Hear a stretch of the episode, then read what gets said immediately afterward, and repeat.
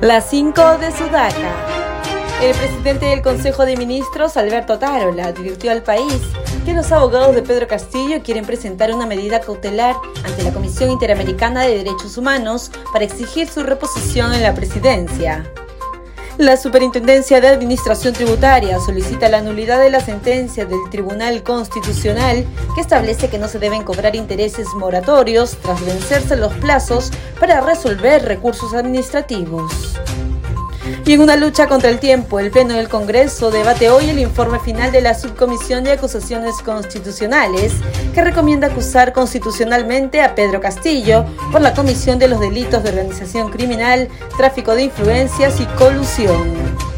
Esta tarde, el juez Cristóbal Ayala del sexto juzgado de investigación preparatoria de la Corte Superior Nacional continuará evaluando el pedido del Ministerio Público de recluir 36 meses a Vladimir Cerrón por el presunto delito de lavado de activos.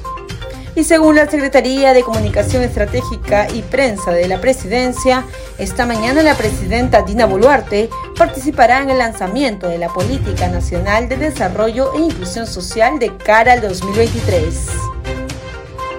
¿Y tú qué opinas de estas cinco noticias? Escríbenos su comentario y visita nuestra web en el enlace de nuestro perfil www.sudaca.p. Sudaca Perú. Buen periodismo